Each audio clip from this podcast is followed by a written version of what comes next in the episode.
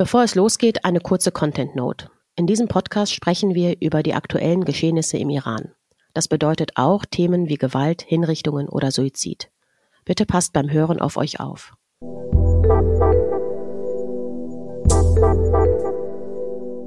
Guten Morgen, Gilda. Willkommen zurück. Guten Morgen, frohes neues Jahr. Frohes neues Jahr. Bist du wieder gesundet und munter? Munter wahrscheinlich nicht, aber gesund. Ja, bin ich. Okay. Lass uns mal direkt loslegen, oder? Es war, ich habe jede Woche, also wir senden ja immer freitags und so Samstag, Sonntag beschleicht mich dann immer so das Gefühl, hm, worüber reden wir denn nächste Woche? und so spätestens am Dienstag denke ich dann immer, ach scheiße, ist ganz schön viel Zu los. viele Themen. Ja. Zu viele Themen. Ja. Ähm, das wiederholt sich irgendwie immer Woche für Woche, habe ich das Gefühl. Ich muss zugeben, ich habe die Woche so ein bisschen für zumindest vorgestern Abend, glaube ich, war das, hatte ich irgendwann so das Gefühl, ich verliere gerade den Überblick. Ich verliere so ein bisschen den Überblick vor allem, was so die ganzen Personen angeht, von Hinrichtungen, von möglichen Hinrichtungen, von ähm, Freilassungen auf Kaution und ich schäme mich dann immer natürlich so ein bisschen, dass ich denke, boah, Sarah, du musst das alles auf Kappe haben, die ganzen Namen und so. Gestern hatte ich einen Hauch von, ich muss jetzt eine Liste anfangen. Ich muss mir alles notieren. Und dann dachte ich, na gut, da kannst du auch vielleicht bei den Patenschaften gucken. Da gibt's die Listen, da kannst du dir auch die Namen, bevor du jetzt doppelte Arbeit machst. Aber hast du das auch manchmal, das Gefühl, dass man so übermannt wird und kann mir dann auch so die einzelnen Namen der Leute zum Beispiel nicht merken und so. Und irgendwie habe ich das Gefühl, man wird der Sache nicht so ganz gerecht, wenn man, weißt du, was ich meine? Ja, also ich meine, ich schaffe es tatsächlich gerade gar nicht, alle Nachrichten leider anzuschauen oder durchzulesen, weil ich einfach nicht, nicht hinterherkomme. Und ich merke, dass der Verzweiflungsgrad halt groß ist. Mhm. Also ich kriege aus dem Iran oft Namen, die ich posten soll, Mhm. weil die recherchiert wurden, weil die keine PartInnen haben, ähm, dass ich nachfragen soll, haben die schon PartInnen? Was ist mit denen passiert? Man weiß nicht, äh, sind die tot, sind die Mhm. getötet worden? Also so lauter Namen, die ich halt versuche hin und her zu reichen. Und mit den Hinrichtungen ist es halt echt Psychoterror. Also, Mhm. und das, was wir empfinden, ist ja nur ein, ein quasi verschwindender Bruchteil von Mhm. zu dem, was die Menschen im Iran und die Angehörigen empfinden und durchmachen. Und ich merke diese Zermürbung aber bei mir selber und kann mir halt gar nicht vorstellen, wie es dann den Angehörigen geht. Und das ist halt genau die Taktik von diesem Regime, dass sie wirklich die Leute zermürben wollen. Also wie du es auch sagst, man weiß die Namen nicht mehr, man hat keinen Überblick mehr, man weiß gar nicht mehr. Am Morgen kommt die Nachricht Todesurteil aufgehoben, zwei Stunden später, nee, doch nicht. Das Regime streut die ganze Zeit Hoffnung, Zerstörung, Hoffnung, Zerstörung. Mhm.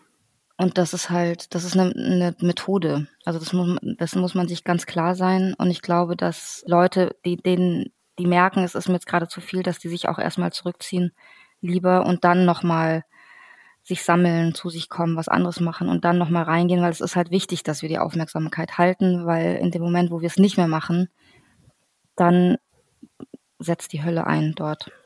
Ja, ich hatte, das war, also wie immer, ne, wir sind Donnerstagmorgens und ich hatte vorgestern, da hatten wir beide ja auch ein bisschen Kontakt, ging es um Mohammed Mehdi Karami auf abends und es war so, ich hatte das Gefühl, mein komplettes Instagram-Feed ist full davon. Alle sind so panisch und alle sind die ganze Zeit das so am ähm, äh, reposten und darauf aufmerksam machen, dass er nicht hingerichtet werden soll.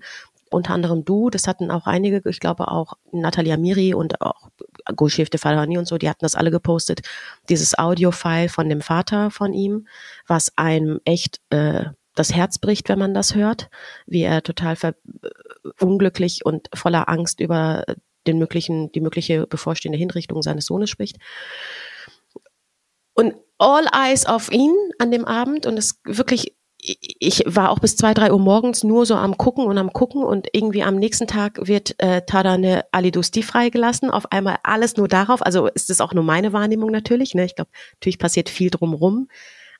Aber ich, ich hatte dadurch irgendwie so das Gefühl, so, okay, wir sind so, also gerade, also ich für mich jedenfalls kann sagen, du bist dann so auf eine Sache fokussiert und dann auf die nächste und dann siehst du auf einmal einen neuen Namen und denkst, ach scheiße, den hatte ich gar nicht auf Kappe, was ist mit dem eigentlich? Und so geht das die ganze Zeit weiter. Und was du auch gesagt hast und was wir ja privat auch kurz besprochen hatten, aber auch jetzt gerade gesagt hast, das ist ja so ein, und was wir auch immer wieder sagen, diese Psychoterror, dass man sich darauf nicht einlassen soll und vielleicht immer wieder so einen Schritt zurückgeht, sich Ruhe bewahrt und wieder versucht, nüchtern oder so, wiefern es geht, nüchtern und neutral daran zu gehen, der Sache wegen. Ne?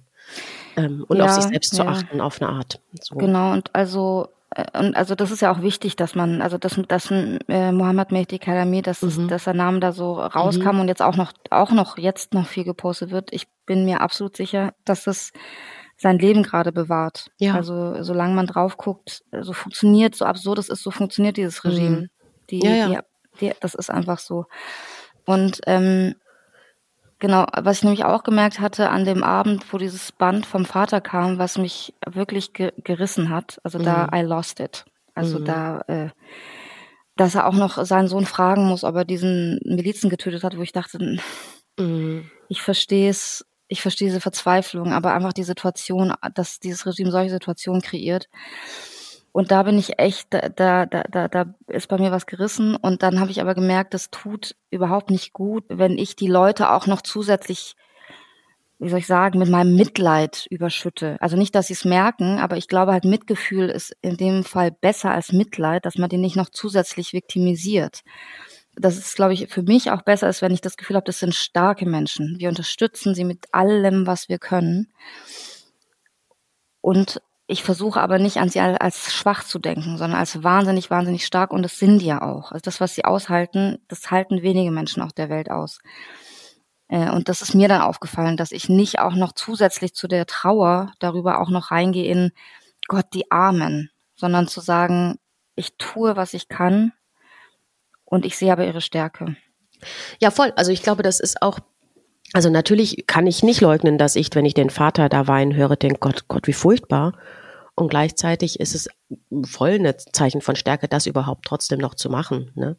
Und was ich aber auch nochmal echt betonen will, ist dieses, diesen Selbstschutz auch manchmal nicht zu vergessen. Ne? Also es gab letzte Woche nach dem ähm, Suizid von ähm, dem iranischen Studenten in Frankreich, äh, Moradi hieß der, ein Instagram Live von Daniel Iranipur, wo der auch genau das angesprochen hat, dass man auch dass es voll okay ist, wenn man mal für einen Tag oder für zwei Stunden oder für was auch, ja, welchen Zeitraum ja, auch immer, auch länger. Genau, ja. man sich selber da mal rausnimmt, wenn man merkt, weil das dient der Sache ja auch nicht, wenn du dann nee, am Stock gehst. Nee, ne? nee, das ist wichtig. Das ist auch, das fand ich eine ganz seltsame ähm, Frage eigentlich im, im Rocke-Podcast, so ein kanadisch Exil, kanadischer Exil-Post-Podcast. Mhm. In der aktuellen Folge, da fragt der Host einen, den Gast, mit dem er spricht, auch Iraner, do you judge people uh, if they don't do anything for Iran. Also, also verurteilst mhm. du Leute, wenn sie sich irgendwie nicht engagieren, wenn sie sozusagen so, so Partybilder am Feed haben. Und da ich dachte so, was soll das? Mhm. Natürlich nicht. Also das, man kann doch nicht erwarten, dass jetzt jeder iranische Mensch auf der Welt sein Leben über den Haufen wirft. Also das machen wahnsinnig viele und ohne dieses Engagement wären wir jetzt nicht in der Lage, dass, dass dieses Regime beobachtet wird. Das würde es einfach nicht geben. Und gleichzeitig kann man nicht einfach Menschen Vorwürfe machen, wenn, wenn sie das nicht leisten wollen oder können oder wie auch immer. Ich äh, merke aber schon, ehrlich gesagt, auch an mir selbst. Also ich hatte hier mein Fun-Profil immer, ne, auf Instagram, auch mit meinen Spaßbildern immer und so. Und ich mache das gar nicht mehr, ne.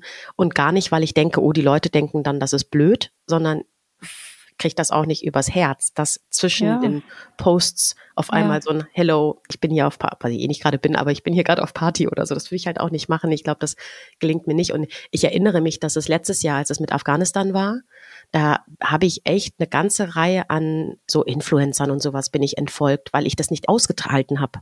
Zwischen diesen Afghanistan-Bildern auf einmal zu sehen, hello, hier ist die Gucci-Tasche. So, weißt du, das habe ich persönlich nicht. Ja, verstehe ich auch, genau, ne? genau. Und ich glaube, das machen einige aus eigenem Antrieb. Zumindest fällt mir das auf, wenn dann so unter engen Freunden was gepostet wird, wo ich denke, ja klar, also jetzt irgendwie, man braucht mal manchmal ein Spaßding. Das macht man aber dann einfach nicht mehr so nonchalant, wie man es vielleicht vorher gemacht hätte. Ne? Okay, eine gute Nachricht gab es direkt zu Silvester. Da wurde am Neujahrsabend gleich von mehreren prominenten Exil-IranerInnen eine Botschaft verkündet. Ich zitiere die mal kurz. Das Jahr 2022 war ein glorreiches Jahr der Solidarität für Iraner jeder Glaubensrichtung, Sprache und Orientierung. Mit Organisation und Solidarität wird 2023 das Jahr des Sieges für den iranischen Staat sein. Das Jahr der Freiheit und der Gerechtigkeit im Iran. Gepostet hatten das unter anderem Masi Alinejad, eine Menschenrechtsaktivistin, Reza Pahlavi, der Sohn des Schahs, Ali Karimi, Ex-Fußballer, Golshif de Farahani, Hamid Esmailion, ähm, Nazanin Boniadi und so weiter und vor allem auch Shirin Ebadi, die auch die Friedensnobelpreisträgerin. Ähm, Gepostet hatte sie es nicht, aber sie ist dabei. Genau, sie hat es nicht gepostet. Ihre Message kam, glaube ich, am Montag dann über einen Zeitungsartikel oder sowas. Es gab positive und negative Kritiken natürlich. Und die einen, also ich habe schon irgendwie so intern ein paar Witze gemacht und da habe so mir die deutsche Konstellation vorgestellt und dachte Lukas Podolski, Veronika Ferris und so weiter. wenn, wenn es I don't see this happen. Aber so, ja, absolut, ich möchte auf keinen Fall Lukas Podolski mit Ali Karimi vergleichen, aber musste kurz spunzeln ähm, und das hatte auch Goldschiff Fadahani in einem Radiobeitrag dann auch ähm, nochmal kommentiert, sie sei ja nur Schauspielerin, Ali Karimi nur Fußballspieler und am Ende geht es um Einigkeit und sowas. Nur hat sie, glaube ich, nicht gesagt, aber halt vor allem, wahrscheinlich genau. vor allem um mhm. Einigkeit. Was sagst du dazu? Also ist es, ich hatte das Gefühl, okay, ist das jetzt wirklich ein, was ist überhaupt eine Oppositionskoalition? Wie kann man das interpretieren? Ist es auch in Anführungsstrichen nur ein Aufruf zur Einigung und also weil es unterschiedliche Leute aus unterschiedlichen Ecken sind, wollen wir einfach alle vereinen und dazu aufrufen oder ist das wirklich eine Opposition und wenn ja, was, was bedeutet das überhaupt politisch? Also als ich die Nachricht gesehen habe am Silvesterabend, war ich so, wow, finally. Ja? ja, ja. Weil ich aus dem Iran auch voll viel von Freundinnen gehört habe, mhm. so die sollen jetzt was machen, da soll was passieren. Mhm. Und ich glaube, ich habe das aber in diesem, in dieser ersten Wahrnehmung als größer wahrgenommen, als es jetzt tatsächlich ist. Mhm. Also die, die scheinen sich schon, also weil ich, dieses Wort Organisation hat mich halt so, so, ah, das ist jetzt sozusagen was Organisiertes. Mhm. Das scheint es aber gar nicht unbedingt zu sein. Das scheint erstmal eine relativ spontane Geschichte gewesen zu sein, wenn ich das richtig verstanden habe, die Aussagen von denen, dass sie dann halt noch, noch den gefragt haben und die gefragt haben, mhm. kurz vorher äh, und auch jetzt noch Leute sozusagen fragen wollen, die dazukommen. Mhm dass es meines Erachtens eher ein, ein, ein symbolischer Schritt ist, der, der wichtig ist und der auch gut ist, der gleichzeitig nicht heißt, ist zumindest mein Eindruck, dass sie jetzt eine irgendwie Sitzung abhalten, mhm. irgendwie äh, wöchentliche Jour fixes oder so. Das glaube ich jetzt zumindest zu diesem Zeitpunkt nicht. Was ich ganz interessant fand, dass es teilweise von Leuten, also auch in der Diaspora, zu einer Rechts-Links-Frage gemacht wurde, also weil mhm. irgendwie dieser äh, Pahlavi dabei ist ähm, weil dessen AnhängerInnen ja eher konservativ und rechts sind ähm, und die Sache halt, finde ich, nicht verstanden haben. Mhm. Also wenn man jetzt anfängt, über äh, politische Strömungen in dieser, in dieser Vereinigung zu schimpfen, dann weiß ich nicht. Also mhm. das ist meines, meines Erachtens auch eher, was in der Diaspora passiert. Ich glaube, es ist auf jeden Fall was Gutes, einfach weil was passiert, weil auch irgendwie ähm, Menschen im Iran sehen, wir sind hier nicht alleine gelassen. Da sind Leute, die gucken auf das, was passiert, und zwar zusammen und eben so viele Strömungen wie möglich.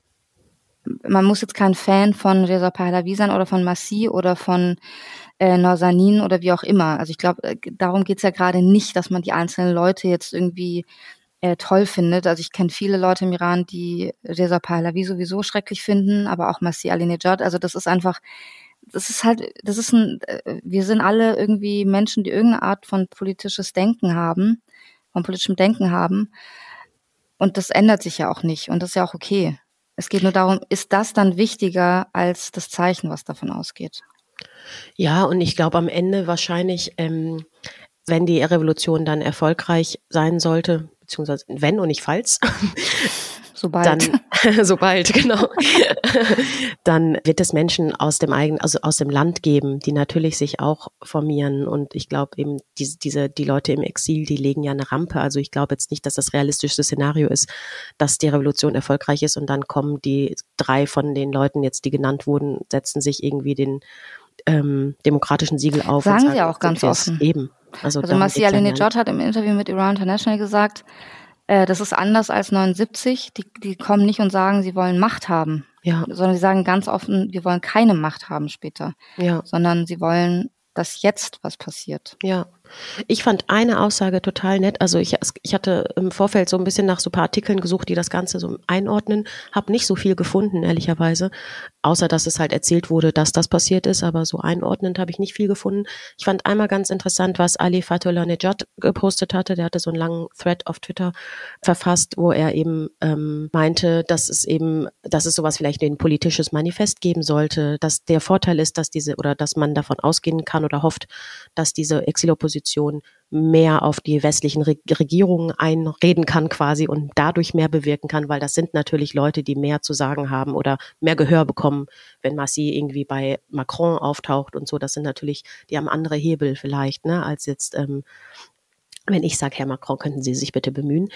Ähm, aber ich fand eine Aussage, die hatte ich im Kurier gefunden. Ich weiß auch nicht genau, ob die den überhaupt zitiert haben, wer genau das war, aber ich lese das mal kurz vor. Jetzt wieder eine, ich werde langsam äh, sehschwächig. Bist du schon weitsichtig? Ey, ich mache mittlerweile immer so, das ist ganz schlimm. 38, ne? so zur Erklärung, Gilda sieht gerade, wie ich mein, meine Notizen ungefähr drei Meter von meinem Gesicht fernhalte. Oh mein Gott. Das ist wirklich schrecklich. Also, ein Iran-Experte im, Berlin, im Kurier wurde zitiert und das fand ich wirklich ganz schön. 1979 gab es Oppositionsgruppen mit zehn unterschiedlichen Zielen. Sie saßen alle im Bus mit Khomeini um den Schah zu stürzen. Als sie am Ziel ankamen, ähm, verschloss Khomeini die Tür und zündete den Bus an. Die heutige Opposition besteht aus unterschiedlichen Instrumenten, die, die sich vereinen werden, um ein Lied zu spielen. Und das fand ich total schön und irgendwie mhm. passt's. Äh, genau, dazu noch, das, das können wir können wir auch als Tipp später quasi, aber ähm, eine ganze Doku-Reihe, aber einen, einen dieser Filme habe ich jetzt über Weihnachten angeguckt, von Nahid Persson, Salvestani. Äh, und der heißt My Stolen Revolution. Gibt's auf mhm. Netflix. Äh, dieses zeigt genau das, dass die die Ideen, die halt waren, da waren auch ganz viele linke Gruppen, die sich gebildet haben, die irgendwie äh, ich hatte mit einem Menschen gesprochen, der damals Teenager war und der meinte, der war in einer dieser Gruppen, die haben Bücher gelesen, waren Bergsteigen, haben diskutiert, also alle waren politisiert. Mhm. Und dann kam dieser Verbrecher. Mhm. Eine letzte Frage dazu, äh, Gilda. Hast du jetzt, als diese Verkündung kam, so in der Silvesternacht am Silvesterabend, hast du da konkret von deinen Kontakten im Iran Feedback bekommen, was die dazu so gedacht haben und gesagt ja. haben? Ja, also bei den meisten war eben, wie gesagt, äh, Freude darüber, dass was passiert. Mhm. Bei einer sehr viel Freude, die hatte, mir, die hatte mir erst geschrieben, guck mal, was, was die gemacht haben. So kam ich erst drauf. Mhm. Und gleichzeitig schon seit, seitdem dieses Thema im, im Gespräch ist, ist jetzt schon seit ein paar Wochen, war immer wieder die Diskussion, wen man mag und wen nicht von denen sozusagen. Mhm. Ähm, aber zumindest passiert was. Also das war ist schon das, das was ich am allermeisten gehört habe. Mhm. Okay. Eine zweite Nachricht, die positiv war, zumindest auf außerhalb der EU-Ebene, war, war, dass England die Revolutionsgarden auf die Terrorliste setzen will. Ähm, ein, zwei Tage später kam eine sehr lustige Nachricht vom Auswärtigen Amt via Instagram und ich glaube auch Twitter wahrscheinlich, aber ich habe es auf Instagram gesehen, in denen sie erklärt haben, warum sie noch prüfen, dass die EU die Revolutionsgarden auf die Terrorliste bringen will. Und in diesen Erklärungen, wir können auch gerne den Link zu diesem Post in die Show Notes legen, mm, stand so eigentlich, eigentlich sind ja unsere Sanktionen schon sowas wie auf die Terrorliste setzen, wo ich mich gefragt habe, ja, aber why wollt ihr die dann überhaupt auf eine Terrorliste setzen, wenn das doch eigentlich doch alles okay. voll egal, wenn alles so doch gehops wie gesprungen ist, dann ähm, warum reden wir darüber eigentlich? Kannst du das ein bisschen, also weil ich glaube, dass ich habe es wirklich, also ich habe es wirklich kommentiert unter diesem Post, weil ich mich wirklich gefragt habe, wenn ihr behauptet, das sind die gleichen Mechanismen, die wirken, warum sollte das dann überhaupt auf die Terrorliste gesetzt werden? Also und ich glaube, das kann zu, also klar, jeder hat darunter gepostet, wollt ihr uns für blöd verkaufen und so weiter, aber kannst du das vielleicht noch mal kannst du das vielleicht noch mal so einordnen, was denn also was labern die Gilder? Ich glaube, in diesem Auswärtigen Amt wohnt, will ich schon sagen, wohnt, glaube ich, niemand, aber äh, Gibt es auch keine einzige iranischstämmige Person, kann es sein, die da arbeitet? Die hätte das ja voraussagen können. Du, ich verstehe es ehrlich gesagt nicht. Ich hatte letzte Woche eine Anfrage gestellt ans Auswärtige Amt und habe halt gefragt, was heißt das, dass, dass der Sprecher sagt, dass äh, der Sprecher der letzte Woche gesagt, wir fokussieren uns nicht auf die, die Atomverhandlungen, sondern auf die Menschen auf den Straßen und so weiter. Und habe gefragt, ist es eine Distanzierung von der EU, von Borrell, mhm. der sich ja getroffen hat mit dem iranischen Außenminister? Ich habe keine Antwort bekommen auf diese Frage, mhm. sondern auch quasi nur eben das, was du gerade beschrieben hast. Ich kann es nicht erklären. Ich, ich, ich sehe das als genauso unglaubwürdig an wie die meisten. Mhm. Da ist auch, auch wieder Norbert Röttgen, der kommt in diesem Podcast vor. Norbert Röttgen auch wirklich einfach der, der der callt es sehr gut aus. Also der, der sagt es ja auch mal so ganz klar, dass es nicht richtig ist. Das sagen auch, auch äh, ExpertInnen von, über, die sich mit den Revolutionsgarden äh, beschäftigen, äh, international, die halt äh, einer, ein Amerikaner, glaube ich, hatte das gepostet, dass er gesagt hat, dieses, dieses Massenvernichtungswaffen-Sanktionsregime ist kein Ersatz für, für die Terrorlistung offensichtlich. Äh, ist es auch nicht. Mhm. Und ich, ich halte das als, als Vorwand dafür, dass man eben, weil dem, in dem Moment, wo die, wo die Revolutionsgarden gelistet sind als Terrororganisation, sind die, das wäre für, für das iranische Regime ein absolutes No-Go. Die würden nicht weiter verhandeln, die, die würden, also das wäre für die das Allerschlimmste logischerweise, weil die Revolutionsgarden die größte Macht in diesem Staat sind. Und das ist für mich der Grund, dass man dann die Atomverhandlungen auf jeden Fall, also ziemlich sicher nicht weiterführen könnte ähm, und insgesamt die, die Kommunikation mit diesem Regime dann sehr erschwert würde, die diplomatische. Aber Gilda, noch mal ganz kurz, also weil ich, vielleicht raff ich es auch einfach nicht wirklich, ne? aber die haben auf dieser Kachel geschrieben, ich lese dir mal vor, dieselben Sanktionen, die eine EU-Terrorlistung mit sich bringen würde, hat die EU längst gegen die Revolutionsgarden verhängt. Die Europäische Union hat die gesamte Organisation der Revolutionsgarden bereits gelistet und damit sanktioniert. Und zwar unter dem, genau, und das, was du dann gesagt hast, und zwar unter dem Massenvernichtungswaffen-Sanktionierungsregime gegen den Iran. Damit greifen bereits dieselben Sanktionen wie bei der EU-Terrorlistung. Aber was ich mich frage ist, wenn die behaupten, dass das doch genau dasselbe, dieselben Konsequenzen hätte wie eine EU-Terrorlistung. Warum prüfen sie es dann? Warum prüfen sie es dann sowieso? Aber dann wäre doch der Iran gleichermaßen sauer, sauer. und ein No-Go. Also mhm. weißt du, wenn es wirklich die effektiv... Ja, deswegen ist es ja auch nicht dasselbe. Also es macht wirklich kein, also es ergibt keinen Sinn zu sagen, wir prüfen, das hat, wurde ja schon im Oktober gesagt vom Auswärtigen mhm. Amt, wir prüfen die Listung, die Terrorlistung der Revolutionsgarden, das wurde damals schon gesagt. Mhm. Äh, das wird auch jetzt noch gesagt, dass sie prüfen. Aber warum prüfen sie, wenn es doch schon alles picobello ist? Mhm. Also wenn die ja schon genauso sanktioniert sind, wie sie unter der EU-Terrorlistung sanktioniert würden. Mhm. Das, natürlich ergibt es keinen Sinn. Mhm. Also da ist relativ klar, dass, dass das zumindest nicht dieser Grund sein kann, dieses Massen, Massenvernichtungswaffensanktionsregime. Mhm. Gilda, aber abschließend, wenn England das entschieden hat, das zu tun, im Gegensatz zu Europa, ähm, zur EU, was hat das denn für Konsequenzen für den Iran, beziehungsweise überhaupt gesamtpolitisch, dass ähm, Großbritannien sagt, wir legen, wir setzen die jetzt auf die Terrorliste? Erstmal ist es natürlich ein Zeichen an, an das iranische Regime, also mhm. dass die, dass quasi das Regime selber, also das Regime selber ist ja die Revolutionsgarde, mhm. äh, dass die quasi auf der Terrorliste sind und sie sind Terrorregime, also deswegen passt es äh, genau dorthin, müssen die auch gehören die genau dorthin. Also erstmal weiß man nicht, wie lange das dauert. Das muss ja, das ist ja ein Prozess. Das ist jetzt nichts, was nächste Woche passiert, diese Listung. Mhm. Und es hieße aber unter anderem, dass niemand in Großbritannien Teil, also sich irgendwie sympathisieren darf mit den Revolutionsgarden, deren Symbole zeigen darf, also das Klassische, was, was mit einer Terrororganisation passiert. Und die Revolutionsgarden sind aktiv in Europa und in, in Großbritannien auch. Also das, ähm, die Strafverfolgung kann man davon ausgehen, wird dort auf jeden Fall anziehen. Die können nicht mehr einfach so einreisen. Die werden hoffentlich auch namentlich gelistet. Also da wird einiges passieren. Und das ist mhm. auch gut so. Ich habe immer wieder in den letzten Wochen so Videos gesehen von Leuten, also Exil-Iraner, in die am Flughafen irgendwelche vermeintlichen Regimeleute angepöbelt haben oder auch vor Botschaften in England vor allem auch, habe ich das gesehen. Sind das also, also wenn man jetzt davon ausgeht, dass das irgendwelche regimetreuen Leute auch wirklich sind, ne, ich habe das jetzt nicht überprüft, aber es sah so aus, sind das Konsequenzen? Also bekommen solche Leute dann Konsequenzen, dass die ausreisen müssen oder sowas, auch in England? Oder ist das. Wenn ihnen nachgewiesen kann, werden kann, dass sie mhm. irgendwie in irgendeiner Art und Weise mit den Revolutionsgarden zu tun haben, dann klar. Mhm. Also auch wenn sie Besitztümer haben. Mhm. Auch das hat natürlich Konsequenzen für die. Ich weiß nicht, ob es dann zu Enteignungen führt oder so, keine Ahnung, aber die können nicht einfach investieren oder irgendwelche Dinge tun, die sie bisher getan haben. Mhm. Hm, okay.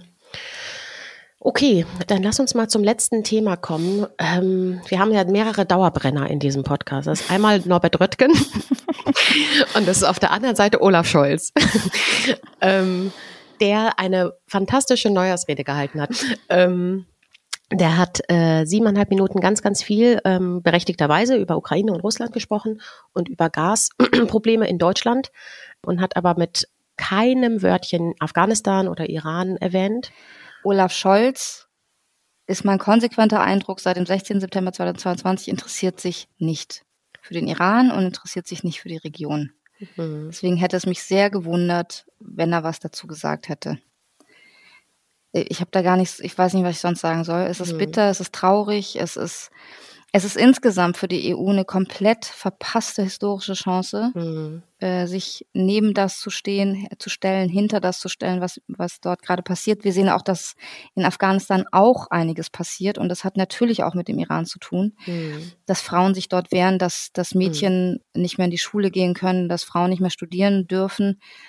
Völlig abstrus und steinzeitlich und was eigentlich nicht mehr passieren darf. Und der Kanzler des größten Landes in Europa sagt dazu nichts. Das kann man so eigentlich auch stehen lassen. Ja, es ist wirklich, also ich manchmal versuche ich immer mich so ein bisschen zurückzunehmen. Ich erinnere mich, das ist Wochen her, da hatten wir mal telefoniert und da hatte ich dir irgendwie erzählt, dass da war das noch so, dass es in den Medien gar nichts gab zu dem Thema. Und ähm, auch jetzt die, übrigens wieder nicht. Jetzt auch jetzt wieder übrigens sehr wenig, das stimmt. Aber ganz zu Beginn weiß ich, dass ich so eine Diskussion hatte mit meiner Schwester, das hatte ich dir damals erzählt, dass wir so tendierten in so einen Moment von, also die Politik macht das, was die Medien machen und so. Und für so einen Moment dachte ich, nee, nee, warte mal, ich möchte jetzt hier nicht die fitte Gewalt Richard David Precht machen.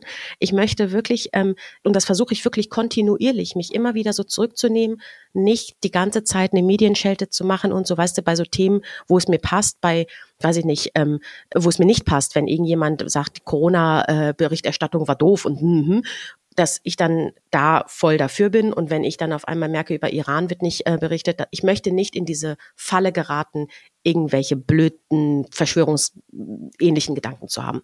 So deswegen versuche ich mich schon immer regelmäßig wieder zurückzunehmen und auch immer zu denken, okay, es ist auf der weltpolitischen Bühne gibt es sehr, sehr viele Themen, über die man sprechen ist muss und so, so und ja. man kann auch nicht immer ja. über, nur über Iran reden und so weiter. Aber genau das, was du sagst, also es ist, so eine historische Bewegung und ich glaube nicht, dass das nur aus einer iranischen Brille so gesehen wird und dass da ein eben der Bundeskanzler nicht in der Lage ist, einen fucking Satz zu sagen in seiner Ansprache. Ja. Das finde ich schon echt bemerkenswert, also auf negativste ja. Art und Weise bemerkenswert. Ne? Ist also. es ja. Ist, mein Vater hat schon gesagt, ich wähle nie wieder Grüne und SPD. An Weihnachten sage ich, oh Gott, wie willst du sonst wählen? Aber ja. ich glaube, äh, ich glaube, dass viele so denken. Ja. Ja, das ist, also es wundert einen aber auch ehrlich gesagt nicht. Also mich hat es nicht gewundert, aber irgendwie sitzt du da und denkst dir so, ja, dann halt nicht. Ja, also es ist ein Statement. Es ist ja. natürlich, ähm, es ist ein Statement ja. von der gesamten deutschen Politik, gerade in linken Parteien, die das ja eigentlich feiern müssten. Ja. Aber da kommt nicht viel. Ja. Na gut, Gilda June. Ähm, du hast gesagt, du hast noch einen Tipp. Nee, das war nur das My Stone Revolution. Das war das Stone Revolution, mhm. okay. Ich habe auch noch einen Tipp, einen Kinofilm, den ich selber noch gar nicht gesehen habe, der logischerweise, weil der erst nächsten Donnerstag rauskommt. Und zwar heißt der Holy Spider. Ich bin neulich zufällig an so einem kleinen Kino hier in Köln vorbeigelaufen und dachte, was ist denn das? Ich habe es gegoogelt, ein Film von Ali Abbasi und da geht es um eine iranische Journalistin, die einen Serienmord an Frauen aufdecken will. Könnte man sich mal anschauen. Ich werde es auf jeden Fall mir angucken. Und das weiß jeder wahrscheinlich gerade, der unseren Podcast hört, aber am Wochenende sind ganz viele Demos wieder überall angesagt. Am 7. und am 8. Am 8. weltweit, soweit ich weiß, das hatte ich letzte Woche schon mal kurz angeteasert. Und zum 8. Januar, dass der Jahrestag, ist ja der Jahrestag von dem Flugzeugabschuss. Ähm, Stimmt, ja, darüber müssen wir nächste Woche reden. Ja. Genau, das zu mhm. diesem Anlass quasi gibt's, also deswegen gibt's diesen 8. Januar als Termin für die Demos. Aber über die Koteletts haben wir auch nicht gesprochen. Über die Koteletts haben wir nicht ah, gesprochen. Ja, ja. Das Gut. können, ja. Es wurden einfach Koteletts gebraten. Das ist die, die, die Lieblingsspeise meiner Kindheit, als ich noch Fleisch gegessen habe, zum, um den Tod von Rasim Soleimani zu feiern. Also es war wirklich der, dazu, dazu kann man nur die Tweets von Shura Hashim. Shura, Shura freut ähm, sich mega über die empfehlen. Koteletts. Also ungefähr im Minutentakt postete sie Kotelett-Rezepte dann hat sie gestern Abend ein Video gezeigt, das wohl jährlich äh, gepostet, das jährlich als Gedenken zu Soleim Soleimanis Tod gepostet wird, wie so ein Schauspieler da wieder steht und ganz, ganz doll weint. Und ich habe irgendwie dazu nur geantwortet, also bei einer amerikanischen Journalistin heult und sagt irgendwie, wir hassen Amerika nicht, aber wir hassen euren Präsidenten. Und dann habe ich nur darunter getweetet, der heult dann Kotelett an die Backe, der armen Frau. Also es ist wirklich Wirklich unglaublich. Hm. Okay, ja, aber vor allem, wie im, ich erinnere mich noch sehr, sehr gut, wie vor drei Jahren dann ständig diese Bilder gezeigt wurden von den, in Anführungsstrichen, Trauermärschen für Qasem Soleimani. Also Soleimani war der, Soleimani war der, ähm, Ach so, der, der Kommandeur der, der Revolutionsgarden, genau. der getötet wurde von den USA ähm, ein, ein, ein Horror, ein Verbrecher äh, ja. aus dem Soleimani. Jedenfalls damals in Medien, auch mein Bruder und ich haben uns da mal so Artikel hinhergeschickt, so was reden die denn alle? Wieso sagen die ständig, Soleimani hätte mega Anhänger in dem Iran? Es war so krass damals, wirklich, mhm. es war mhm. unfassbar, wie einfach ständig diese, diese orchestrierten äh, Basiji-Milizen als, als Anhänger in, im Volk dargestellt wurden. Natürlich gibt's die auch, aber das war so eine Fehldarstellung, das war echt krass. Also ja, total. Ähm, und zur Erklärung nochmal, ich hatte mich selbst schon gefragt, warum überhaupt immer Koteletts ähm, gekocht werden und hatte mal Nava gefragt. Sie hat den Instagram-Account Navas geht und sie hat mich dann aufgeklärt und meinte, es ähm, sei zum einen im Sprachgebrauch gewesen, dass immer, wenn es um Soleimani ging, man quasi davon sprach, dass er gegrillt wurde. Donald Trump hatte ihn ja äh, beauftragt, ihn zu töten. Und dann gab es noch den Rapper Shapur, der am Ende seines Songs die Line Rassem Kotlet Shodi gedroppt hatte. Also Rassem Soleimani, du wurdest zu Kotlet. Also so viel dazu, warum ähm, man Kotlet an, zum Gedenken an Soleimanis Tod im Iran gerne kocht. Ähm, okay, also ähm, Tipps waren der Film, Shuras äh, Tweets und die Demos. Die äh, legen wir alle in die Show Notes und und die äh, Serie, die du äh, genannt hattest? Also My Stone Revolution ist ein, ein, eine Doku davon, die muss man unbedingt anschauen. Und aber sie hat mehrere gemacht. Ah, okay. Man kann einfach ihren Namen googeln, äh, ihren Namen suchen bei Netflix, dann müssten die sein. Okay, alles klar. Juti, du hast zu tun. Ja. Und ähm, wir hören uns nächste Woche. Danke dir, Sarjun. Danke Bis dir. Bis dann. Ciao.